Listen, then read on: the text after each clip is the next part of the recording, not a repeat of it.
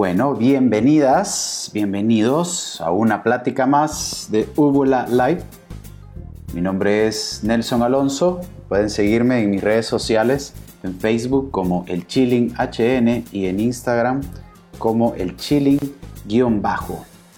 Eh, bueno, pues el día de hoy, una tardecita ahí que seguimos, seguimos guardaditos, seguimos en confinamiento, pero seguimos pues ahí compartiendo un poquito de información, compartiendo lo que la gente sigue haciendo desde sus casas. Eh, el día de hoy tenemos a una invitada muy importante para la, para, para la escena cultural de la ciudad. Tenemos de invitada a Mayra Oyuela.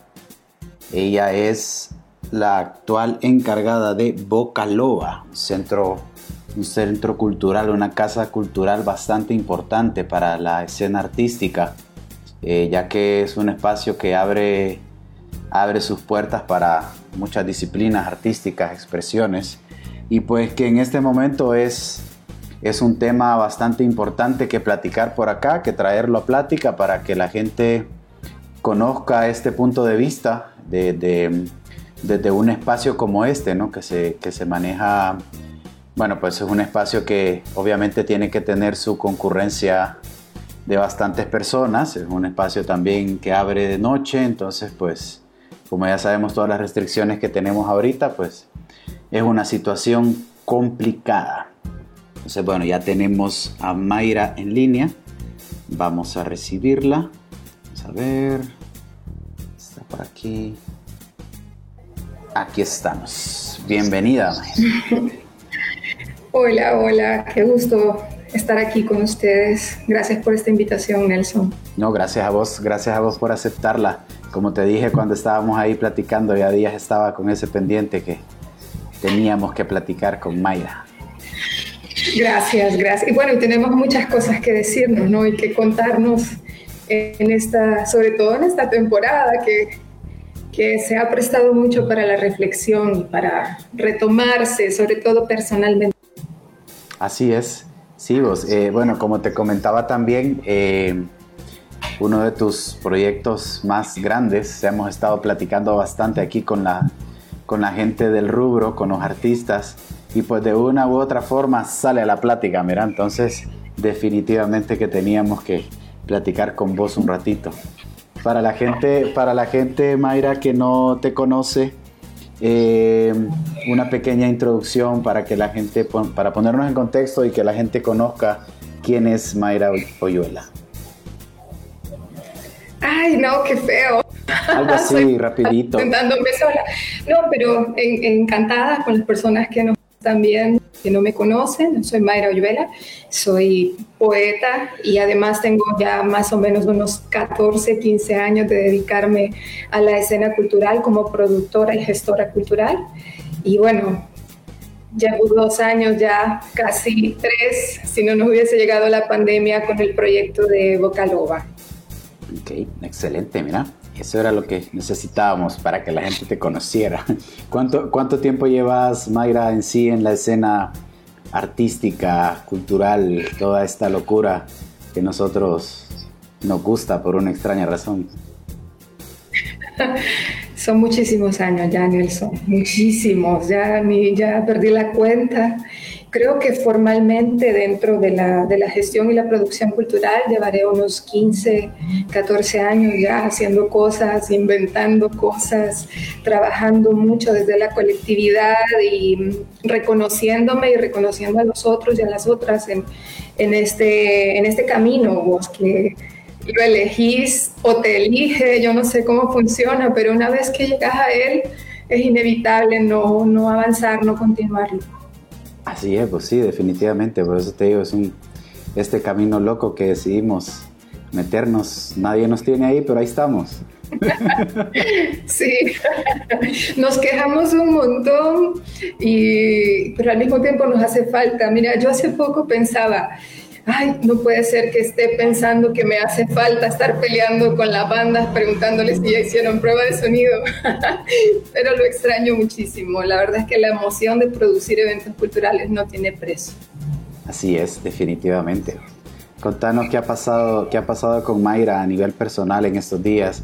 cómo has estado pasando la cuarentena, cómo ha estado tu casa, tu familia, tus bueno, Reaprendiendo todo, como todo el mundo, Nelson. Eh, sobre todo los espacios, esas pausas no obligadas, hemos estado, bueno, al menos yo y creo que el resto de las personas también, estamos acostumbradas a una sobreproducción, se nos ha dicho que tenemos que estar activos y activas, que tenemos que estar haciendo cosas todo el tiempo, y sí, en efecto, es, es importante mantenerse activo, pero también son importantes los silencios, son importantes los espacios personales, individuales, son importantes los espacios con la familia, eh, escucharse, compartir. Yo creo que eso es lo que más salvaría de este momento, ¿no? Haber tenido la oportunidad de volver a casa, de tener silencio, de estar con mi familia, de, de cuidar de mi familia, de cuidarme yo también de una forma distinta y también ponerme en contacto con mucha gente que por alguna u otra razón nos habíamos alejado por precisamente estar ocupados de muchas, en muchas cosas, en muchas actividades, a veces dejas de lado algunas amistades o, algunos procesos, entonces he tenido la oportunidad de retomar y retomarme en eso. Súper bien, pues sí, fíjate que esto, esto, como decís vos, nos ha dejado también una que otra cosa positiva por ahí que rescatar y reestructurar cosas. Ahora Claro. Ahora, pues bueno, toca, como decís vos, aprovechar estas pausas para saber qué es lo que va a pasar de aquí en adelante. Vamos entrando en ese tema entonces. Contanos cómo, cómo estaba el entorno de, para, para Bocalova específicamente, pues para la gente que no sabe, pues como, como dije en la, en la introducción, Bocalova pues es un espacio cultural eh, donde se abre espacio a diferentes disciplinas artísticas, expresiones. Entonces, contanos qué es lo que ha venido, qué es lo que ha venido pasando antes de. Para, Mira, yo creo que para, para, arrancar con este tema de los espacios culturales alternativos, eh, habría que hacer esa diferenciación, ¿no? De cuando es, ¿Qué significa cuando decimos alternativo? y es, es, es clarísimo, o sea, los espacios culturales alternativos somos espacios uno, que somos autogestivos, nos autogestionamos, no pertenecemos a ninguna instancia gubernamental, no pertenecemos a ningún espacio político, no pertenecemos a nada más que la necesidad de construir en colectividad, porque eso es bien importante decirlo, que estos espacios alternativos se hacen por la colectividad, o sea, el interés y la conjugación de diferentes eh, artistas, de diferentes colectivos, de diferentes instancias para poder producir y poder eh, compartir y llevar otro tipo de, de espectáculo, ¿no? De, acompañarse de otra manera con los públicos y sobre todo pensar de que no es un espacio institucionalizado. Los espacios alternativos no son institucionalizados y eso le, permite tener una apertura quizás un poco más amplia porque no hay límites eh, con las temáticas o el tema de las diversidades o los puntos de vista políticos. O sea, tenemos esa apertura y eso es fundamental para el desarrollo de, de una sociedad. Así es, excelente, sí, fíjate, tenés toda la razón. Es importante que la gente sepa también que a qué nos referimos cuando hablamos de estas palabras claves, ¿no? Que son alternativo, independiente, cultural, son este tipo de Claro, y cuando decimos, también cuando decimos alternativo, independiente, también entendemos lo difícil que eso es.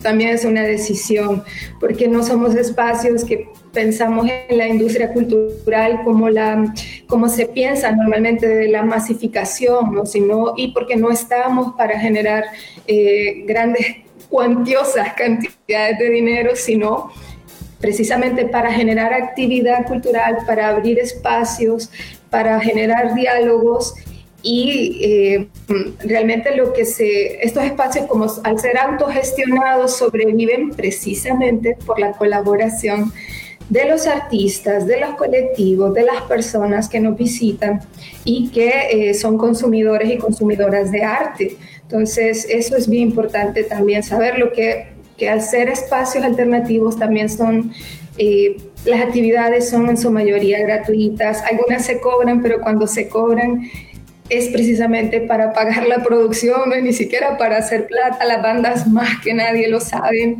es para pagar el audio, para arreglar una cosita aquí una cosa allá, es, es prácticamente por amor, por puro amor al arte. Correcto, sí, o sea, incluso, incluso el artista mismo, o sea, bueno, a mí me ha tocado estar también en ese lado, en ese lado del escenario, ¿no?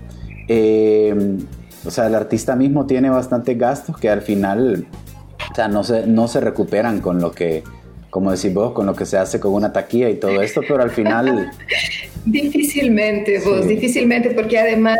Eh, la gente que consume arte, nosotros que somos los gestores o los productores que estamos tras bambalinas, ¿no? que estamos corriendo, que si falta un cable, que si no suena aquí, qué sé yo, nos damos cuenta de algunos pormenores a, la par de los artistas, em, de cómo son las necesidades y el, ímpetu y la, profundidad del amor que se tiene para poder subirse en un escenario o realizar un proyecto aquí o allá entonces, la gente ni se imagina lo que se vive en todo el día haciendo pruebas de audio, que falta un cable, que este micrófono no me funciona. Y al final eh, lo haces para que el público lo disfrute, se siente, no se imagine que, que uno de los guitarristas no se está escuchando y, está queriendo matar al sonidista. son un montón de cosas que son muy la verdad. Sí, o tal vez ese guitarrista que no ha llegado, ¿no? Sobre sí. Querés matar a ese guitarrista que no se apura. Pero al final las cosas suceden.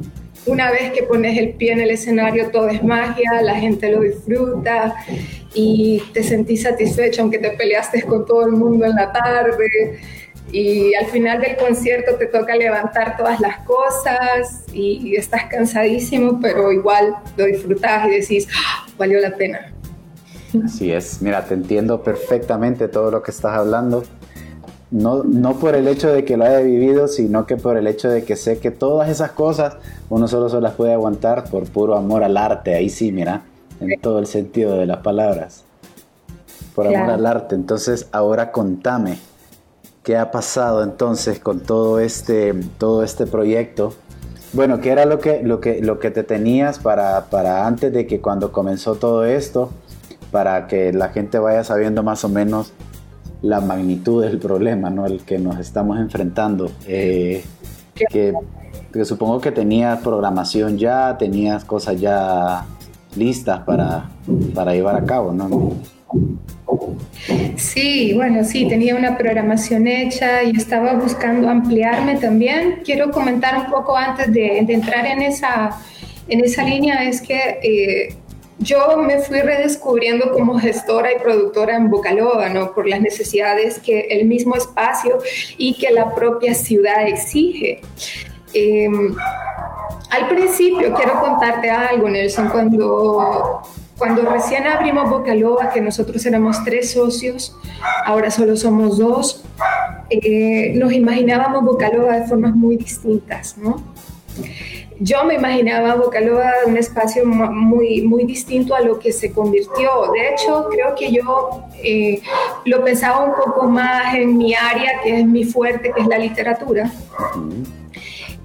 Y eh, quería llevar como una línea entre académica, cultural, artística, que eh, se fue ampliando de forma muy, muy única y de forma muy orgánica también.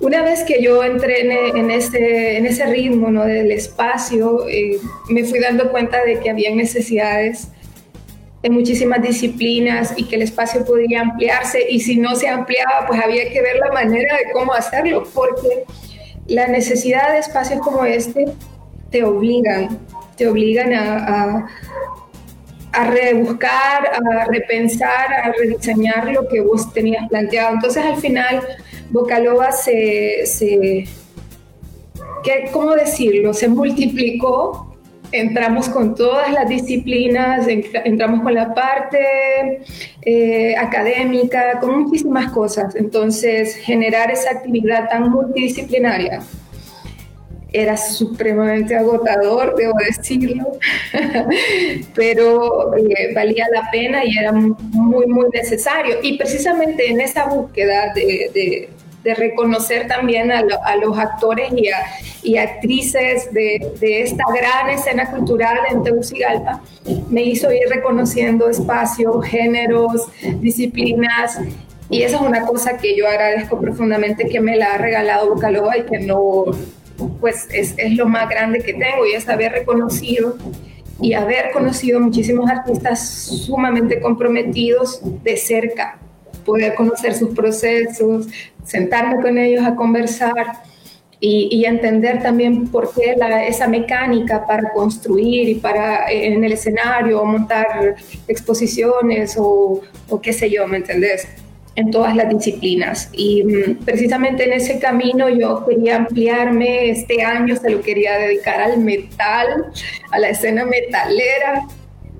Yo me tenía súper emocionada haber conocido ese mundo, me encantó. Una vez que, entré a él, que conocía a muchas bandas, muchos, muchos chicos y chicas que están metidos en esto, me encantó el, el, el ritmo de hacer las cosas, ¿no? Entonces, gente muy seria, gente eh, muy amorosa con lo que hacen.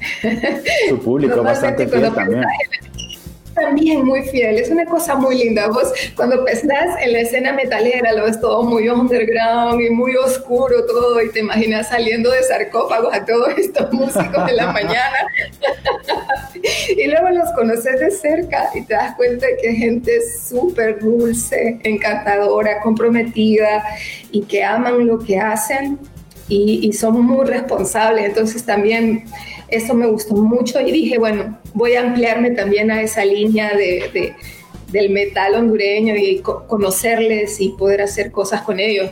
Quería bueno, tenía planificado un par de festivales también de música eh, de rock y de metal. Tenía planificado también eh, poder eh, volver a hacer el festival que inicié el año pasado de mujeres artistas, también tenía planificado hacerlo, pero bueno, en eso se nos vino todo esto encima y ya me quedé con las ganas, pero eh, posiblemente lo retomemos, hay que reinventarse de nuevo. Yo creo que también este momento que estamos viviendo nos hace reconocer la entereza, ¿no?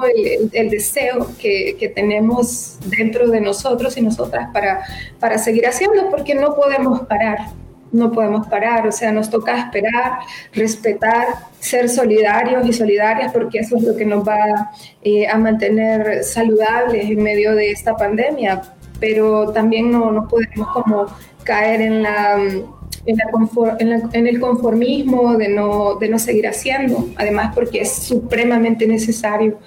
Eh, la ciudad lo necesita, la gente lo necesita.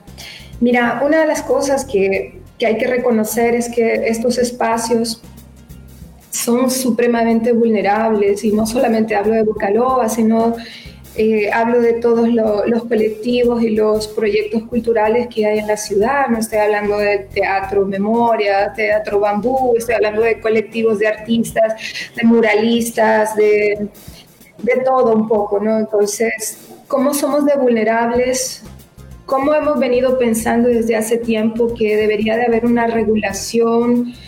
Alguna cosa que nos permita eh, sobrellevar crisis, pero también que nos permita hacer nuestro trabajo eh, con mayores posibilidades, ¿no? Con, con, ¿cómo decirlo? Por ejemplo, mira, la alcaldía jode.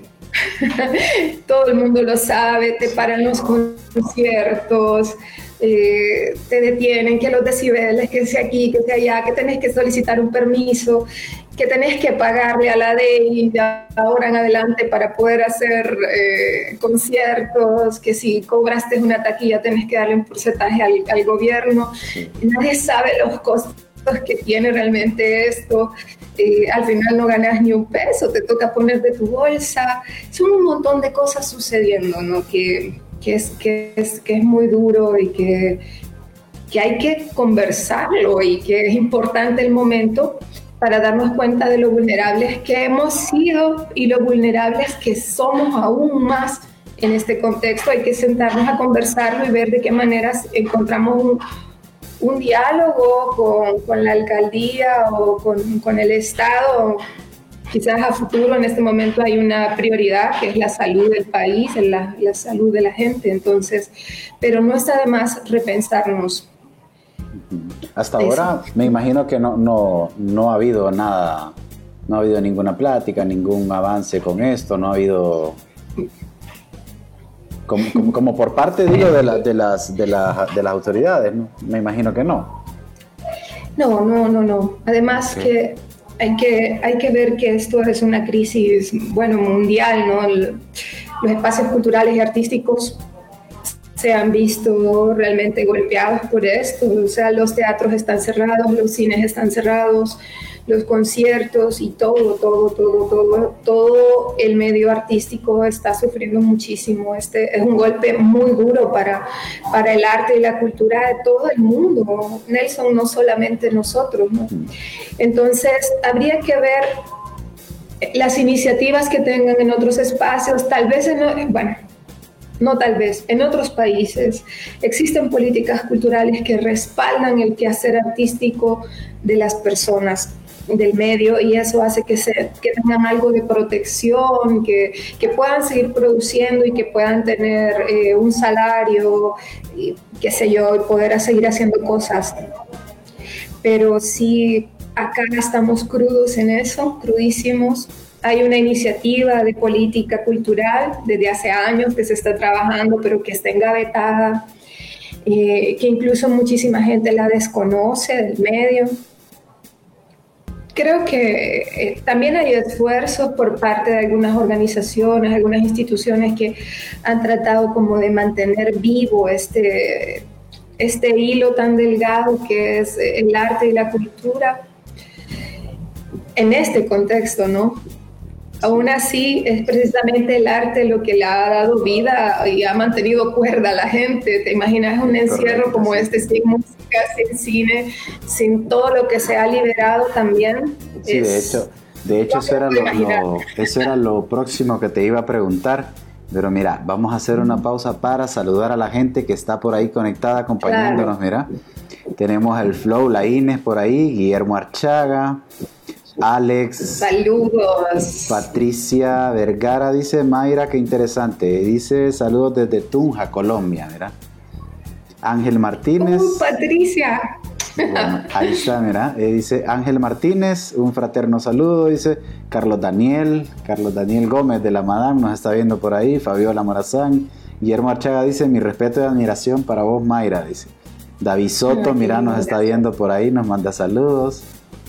Javier González, mira, de Astralucía. Saludos Mayra, dice, gracias por todo el apoyo de siempre. Y gracias a toda esta gente que, mira, sí, esto, es que sí, a ver, al final yo hace poco fui a Bocaloba a ver el espacio, a, sentarme a ver el vacío. Yo decía, escucha, es increíble. Realmente la vida, así como las casas, vos, la vida de los espacios físicos es la gente. Y al final puede ser de que sigamos operando o no, depende muchísimo de la, del contexto, se sale de nuestras manos. Eso no quiere decir que no exista el deseo y que no nos pensemos a futuro haciendo otras cosas, quizás en otro espacio, quizás en ese mismo espacio, no lo sé. Lo importante es, eh, seguir contando con lo fundamental que es la gente que está haciendo arte y que está proponiendo cosas y que, en, y que en este confinamiento no ha dejado de hacer, ni de soñar, ni de, ni de producir, pues nos toca reinventarnos y hacer hacer cosas con lo que tenemos a mano. Y a algunos de nosotros y nosotras nos toca acostumbrarnos a, estos medios digitales que no nos gustan, no nos gustan tanto, pero que son fundamentales para comunicarnos y para, pues, para decir aquí estamos, estamos haciendo cosas. ¿Cómo has visto Así que gracias también a la gente que nos está acompañando ¿Cómo no, me encanta todo esto? El hecho de que la gente se esté, se esté volcando a lo digital, así como vos dijiste, pues que sirve para mantener un poquito de salud mental entre tanto relajo. Creo que sí, creo que sobre todo eso, Nelson, darte un respiro y encontrar esa solidaridad y la sororidad también eh, entre otros y otras, saber que, que, estamos viviendo un momento durísimo de la humanidad y que, pero que contamos con el recurso más grande que tenemos, que es inagotable, y es la creatividad, o sea, es nuestro recurso más grande como seres humanos. Y ahí lo ves todos los días. Me gusta muchísimo que también se amplían, eh, con las redes sociales se rompen las fronteras, es maravilloso eso, y se amplían los panoramas, puedes escuchar un concierto de, qué sé yo, una banda en Irlanda y ver un un en vivo de Colombia y, conocer qué es lo que están haciendo también otros gestores y productores culturales que están montando los festivales eh, a nivel virtual y ves que hay mucha gente que se acopia, que, que se suma y es súper bonito eso, ver que hay esa necesidad de decir, de generar diálogo, de, de, acompañarnos, pues. Así es. Ahora, vos que, vos que desde, tu, desde tu perspectiva como negocio, como como un lugar, bueno, o sea, al, final es un centro nocturno, ¿no? En el cual donde se recibe gente, donde vos tenés que generar ventas, tenés que generar una, una taquilla, tenés que recibir ese apoyo de la gente. Pues. Eh, ¿Cuál sería tu opinión, no sé si opinión, consejo, sugerencia, recordatorio para, para, el, para el público como tal en estas situaciones en las que, como decís vos, tenemos una pausa en la cual podemos analizar bien las cosas? Entonces, ¿cuál sería tu, tu opinión respecto a esto, dirigido hacia el público? Pues creo que uno es eh, acompañarnos y seguir consumiendo lo local, o sea, acuerpar a los artistas locales, que es fundamental conocer lo que se está haciendo desde, desde acá, lo que tenemos a mano, eh, lo que es nuestro absolutamente. Eh, que esa ha sido también una lucha, ¿no? Poder descentralizar los espacios culturales y artísticos, poder abrirlos a nuevos públicos, dejar de decir que nos estamos viendo las mismas personas, las mismas caras. Eh, por eso es necesario tener espacios alternativos, diversos. Y ¿Qué le puedo decir yo a la gente? Uno, agradecerles lo que, no, lo que nos han acompañado estos años, que han llegado a ver eh, los conciertos, que nos han acompañado en los cineforos, en los conversatorios, agradecerles ese acuerpamiento y decirles que han sido los socios más importantes que hemos tenido en Bocaloa. Voy a hablar desde Bocaloa porque sin ellos y ellas no hubiésemos podido nunca operar, eh, no hubiéramos podido tener el espacio, no hubiéramos podido generar todo lo que hemos generado. Y a futuro, pues decirles que, que que es importante y que es fundamental que una vez que se abra eh, la ciudad y que, se, salgamos de este pico terrible de infección y que podamos ir pensándonos en salir y volver a, socializar. Hay que acompañar a los artistas hondureños. Yo no sé si Vocaloa va a estar o no va a estar, yo espero que sí. Em, pero hay otros espacios culturales que también están ahí y que hay que acuerparlos, hay que acompañarlos. Entre ellos está eh, Casa de Teatro Memorias, Teatro Bambú y muchos otros colectivos eh, que, que han estado haciendo cosas muy importantes, que han trabajado durísimo hay que acompañar a esta gente, hay que ir a los conciertos, hay que consumir todo lo que salga, porque seguramente va a haber una sobreproducción de todos estos meses eh, de la gente haciendo cosas, exposiciones, pintando, escribiendo se van a publicar muchísimos libros, se van a generar nuevos festivales, vamos a tener muchísimas ganas de encontrarnos, de vernos, de abrazarnos, porque así somos como centroamericanos, como dueños, nos gusta tocarnos, abrazarnos y, besarnos y, y, ser muy, muy cariñosos y cariñosas. Entonces hay que ser también cariñosos y hay que abrazar muy fuertemente la producción cultural que venga y, acompañar a todos estos espacios para que podamos sobrevivir, para que podamos tener también, seguir teniendo esos espacios de respiro, Nelson, que tiene que ver más con el espíritu, que bueno, como sociedad hemos vivido un encierro desde hace muchísimos años atrás, de muchas décadas, por, por la situación en la que vivimos, ¿no? El tema de la corrupción, el tema de la violencia y la normalización de estas cosas.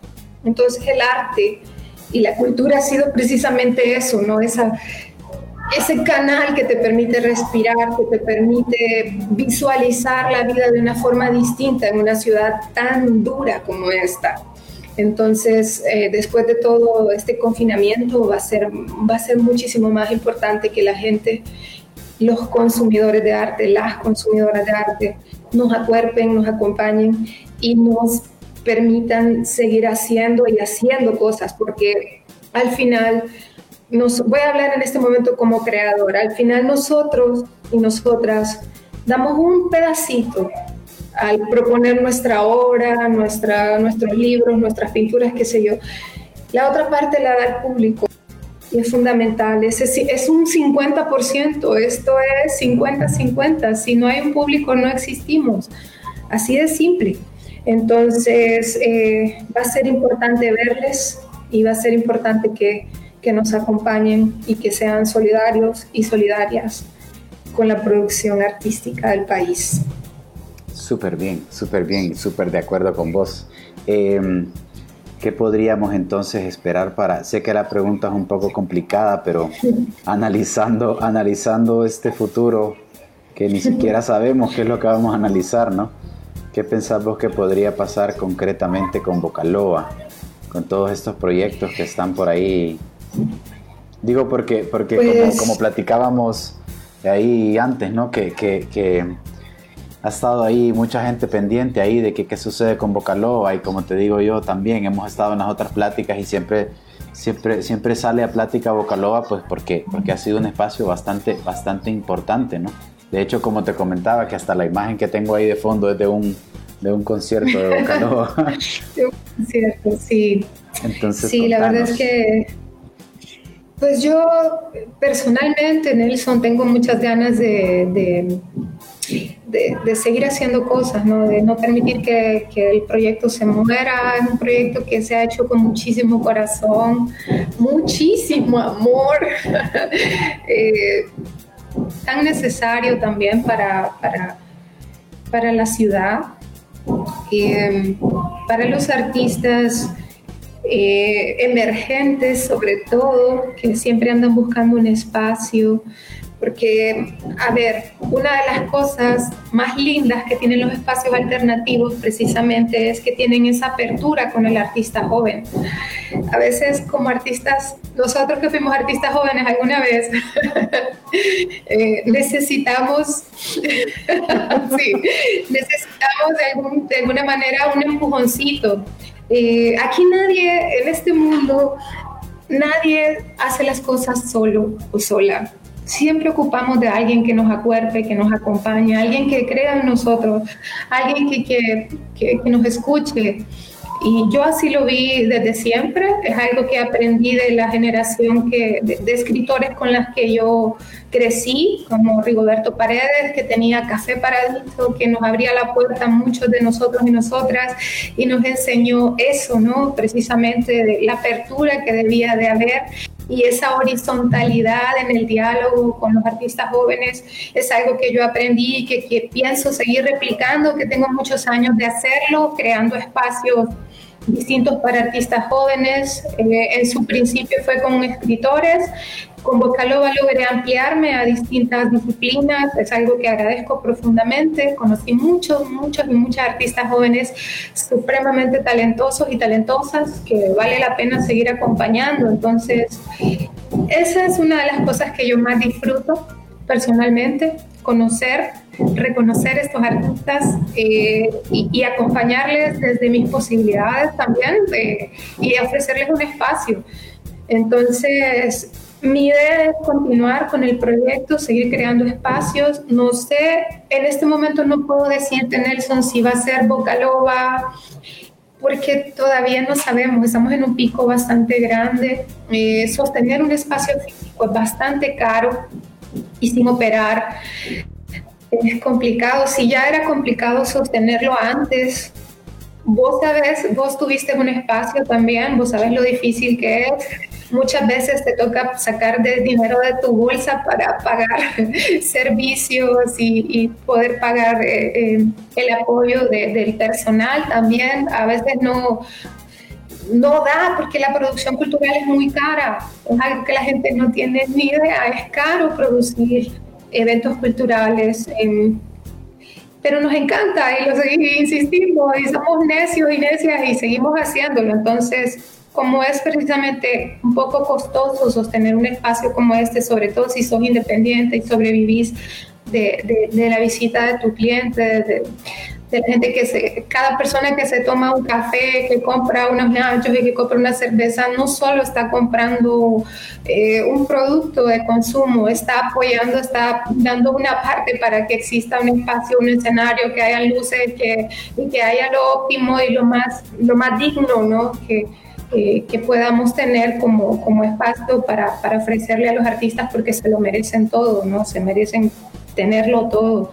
Y entonces yo espero que, podamos sobrevivir, que, que, de alguna manera surja algo, no sé qué, porque se me quema la cabeza pensando cómo hacerlo. Pero tengo la confianza de que posiblemente lo, lo logre. Eh, sé que no va a ser fácil y sé que necesito el apoyo de los artistas y las artistas con las que he estado trabajando y con los que vengan nuevos y nuevas. Eh, estoy abierta a a ofertas, a opiniones, a qué sé yo, sueños locos, ideas. Me encanta escuchar a la gente y a veces también tanto pensar en una sola cosa que, que dejar de ver ¿no? hacia afuera. Y por eso es importante el diálogo es muy importante. Entonces estoy abierta a eso, a encontrar ese diálogo con, con, las demás personas de la escena cultural para ver de qué manera hacemos sobrevivir todos estos espacios y, y ya de una vez nos, nos, agarramos de valor y dejamos el individualismo a un lado y, y, nos acuerpamos pues también como sector, que es algo muy, muy importante y es algo que siempre hemos cuestionado a lo interno y a lo externo, siempre estamos diciendo no nos acompañamos, no vamos a las exposiciones no vamos a los conciertos. Me refiero al, me refiero al artista, no al, a la gente consumidora de arte, sino a nosotros y a nosotras como, como creadores y creadoras, me refiero a eso. Eh, que necesitamos acompañarnos también, necesitamos el roce que es fundamental también para nuestra propia producción y nuestro quehacer artístico, conocer lo que están haciendo los compañeros y compañeras ir a las exposiciones, ir a las lecturas de poesía, ir a las presentaciones de los libros y conocernos. Es muy, muy importante y ojalá que, que también este, este momento nos permita reflexionar en torno a ello y poder, eh, poder avanzar. Así que por mi lado, Bocaloa va a vivir todo el tiempo que tenga que vivir, voy a, voy a ver cómo, cómo hago, cómo, cómo lucho, cómo encuentro fórmulas para que el espacio sobreviva y también contar con el apoyo de, de, los dueños del local, porque es que al final es eso, ¿no? Se paga un local que no es nuestro, que, que puede estar al servicio de, de, los dueños, si ellos lo solicitan, pues ni modo, están en su derecho de pedirlo. Entonces pensar en Bocaloba no como un espacio físico en este momento para mí, sino como, como una idea, como un concepto, como un colectivo de cosas un colectivo de cosas y de personas creativas que quizás a futuro, quizás en una plataforma distinta ahora virtual, no, no sé. Hay tantas cosas que podemos hacer, Nelson, que, eh, que vale la pena intentarlo, pues.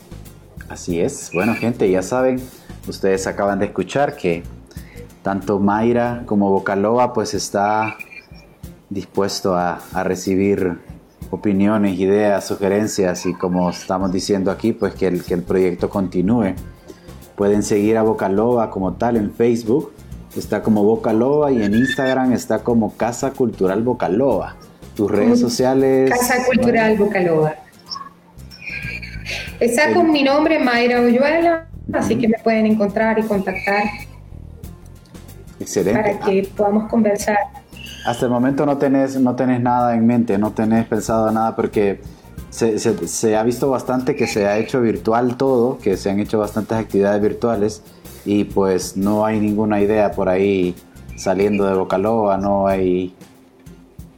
Pues yo creo que sí, he tenido muchas ideas, quizás lo que me ha faltado un poquito de ímpetu, me acomodé un poco también, debo decirlo, al, al, estar en casa y retomar lecturas y qué sé yo, y, también un poco paralizada por la situación de no saber qué hacer. Eh, y de verme vulnerable también, de ver vulnerable a Bocalova en un contexto como este pero, pero sí, seguramente a futuro eh, también eh, la, la, solidaridad y la amistad hace que estas cosas, que estos proyectos sobrevivan, ¿no? Y ha sido así siempre. Entonces, posiblemente pueda montar el festival eh, virtual, pueda, y podamos seguir haciendo un, canal quizás para, para, que la gente también siga disfrutando y conociendo del arte local. Bocalova tenía muchos seguidores, muchos visitantes de todos lados, gente que, que eso era una de las cosas que yo más disfrutaba en el son. Perdón que yo salto de una cosa a otra, pero me acabo de recordar algo. es algo que yo nunca voy a olvidar. Yo tuve una temporada en colaboración con otros artistas eh, del teatro que se, que se llamó Sala, Sala 15, que era teatro, teatro breve. Y yo recuerdo, esto fue al, inicio de Bocalova, yo recuerdo que llegó gente muy distinta a la que yo normalmente miraba, ¿no? A la, en los espacios culturales y artísticos. Y una pareja que llegó varias veces. Y entonces yo tuve la curiosidad, me les acerqué y les pregunté que cómo estaban, qué les había parecido la propuesta y qué sé yo. Y me confesaron que jamás en la vida habían estado en una actividad artística y que les había encantado y que por eso eh, volvían. Y así muchas personas en diferentes cosas, había personas que siempre iban a todo, o sea, decía, qué impresionante, ¿no? Gente que nunca antes había consumido arte en otros espacios y que de alguna u otra manera se dieron cuenta por las redes sociales o por el boca en boca que había un espacio ahí en el centro de Tegucigalpa que hacían cosas raras y que había muy lindo y gente muy extraña y loca eh, haciendo cosas eh, que les permitían disfrutar mejor de esta ciudad. Entonces la gente llegaba mucho y me imagino que estas personas que también siguen las redes sociales de Bocaloba necesitan volver a encontrar ese, esa conexión. Lo necesitan, necesitan que sigamos el diálogo. Entonces yo me doy la obligación y la necesidad de no romper esa sinergia y ese encuentro tan lindo entre el público y los y las artistas de este país. Bueno, ese es, ese es exactamente uno de los fines por los cuales estamos haciendo este tipo de pláticas. Hubo la live para eso, ¿no? Para que para seguir en conexión con la gente, para estarnos viendo desde casa. Entonces, mira, súper bien, me agrada mucho haber contribuido exactamente con eso, ¿no? Para que la gente esté, sepa que Bocalova sigue ahí. Como decís vos, Bocalova no es un espacio, sino que Bocalova es una idea. Entonces, qué bueno que siga ahí, que sigamos contando también con tu con tu gestión, con tus ganas de seguir, de seguir regalándonos actividades, ideas y cosas. Entonces, mira, ya hemos llegado al final de esta platicadita. Mira, se nos fue el tiempo sin darnos cuenta. Vamos a terminar de saludar a la gente nada más que nos sigue por acá acompañando. Vamos a ver, Héctor dice, bueno, Héctor, Alex, Ludwig Varela, Van dice, Kelly, Germán, Carlos Daniel, a ver, dice, a ver, Queen Carter, Miranda, por ahí también. Leo, te saluda ahí. A ver, Ivonne, Wilmer Dávila, mira, bastante, bastantes músicos y artistas por ahí acompañándonos, ¿ves lo que te digo? O sea, se necesitan espacios para seguir platicando. Súper, y ojalá que podamos seguir eh, en el diálogo. Nelson, gracias de verdad por este espacio. También es liberador poder decirlo eh, y poder eh, escuchar y, saber que hay gente que está ahí recíproca ¿no? con, la, con la situación. Y bueno, estoy abierta de nuevo, lo digo, al diálogo, a, si tienen ideas, si se les ocurren cosas, si, si quieren que montamos un festival, si quieren que hagamos un espacio virtual, Bocaluba, una revista virtual, yo qué sé, tantas cosas que se pueden hacer. y, y bueno, y también nos permite de alguna manera reencontrarnos y darnos ese cariñito que es tan, tan necesario. Así es. Bueno, mira, entonces de mi parte, antes de que nos despidamos, solo me pongo a tus órdenes, ya sabes, Úbula y tanto como el Chilling, Nelson, todos los, los alter egos o las personalidades que andan por ahí. Estamos a la orden, ya sabes, como siempre. Eh, pues bueno, Bocalova, Bocalova ha sido una de mis casas también en esos lugares. Claro, la gente no olvida los bailongos y seguro en este momento hay mucha gente que te, que te extraña muchísimo. Sí, bueno, igual también a mí me ha tocado estar haciendo ahí un par de bailongos ahí virtuales, acompañando a la gente también, aunque un poco complicado hacerlo desde redes sociales también, pero bueno, ahí estamos, siempre, como decís vos, mantener esa conexión con la gente. Y pues bueno, hemos llegado al final de esta plática. Bueno, Valeria Cobos te saluda por ahí, abrazotes. Oscar Sandoval también. Igualmente. Y ahí está, Un abrazo para todos y todas. de verdad, gracias por acompañarnos. Excelente, bueno. Qué bonito. Gente, hemos llegado a una, al final de una plática más de Google Live. Ya saben, ha sido un gusto leerles por ahí, estar platicando, dice Davisoto que ya, mire, ya le pican las patas, podría bailar, dice Davisoto.